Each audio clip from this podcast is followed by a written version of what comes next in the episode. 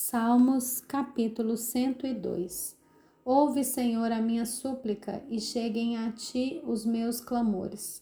Não escondas de mim o teu rosto, no dia da minha angústia, inclina-me os ouvidos.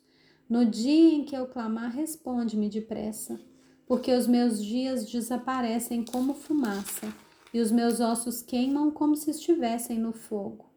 Cortado como a erva, secou-se o meu coração até que até me esqueço de comer o meu pão. Os meus ossos já se apegam à pele por causa do meu dolorido gemer.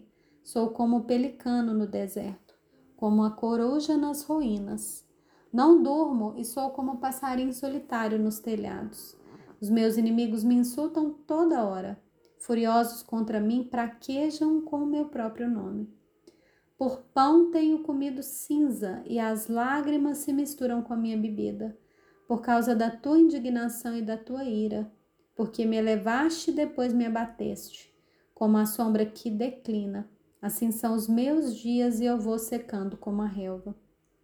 Tu, porém, Senhor, permaneces para sempre, e a memória do teu nome de geração em geração.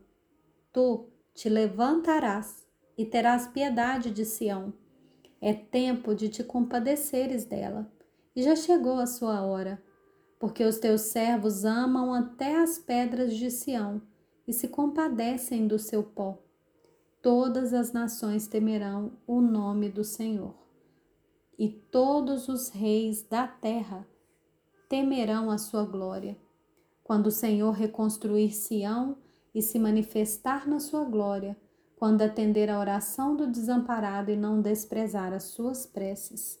Isso ficará registrado para as gerações futuras, e um povo que há de ser criado louvará o Senhor, dizendo: O Senhor do alto do seu santuário, desde os céus olhou para a terra, a fim de ouvir o gemido dos cativos e libertar os condenados à morte. Em Sião será anunciado o nome do Senhor e o seu louvor em Jerusalém, quando se reunirem os povos e os reinos para servirem o Senhor. Ele me abateu a força no caminho e abreviou os meus dias. Eu disse: Deus meu, não me leves na metade de minha vida, tu, cujos, cujos anos se estendem por todas as gerações. Em tempos remotos, lançaste os fundamentos da terra, e os céus são obra das tuas mãos. Eles perecerão, mas tu permaneces. Todos eles envelhecerão como veste, como roupa os mudarás e serão mudados.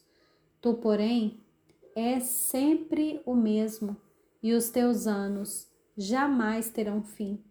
Os filhos dos teus servos habitarão seguros e diante de ti se estabelecerá a sua descendência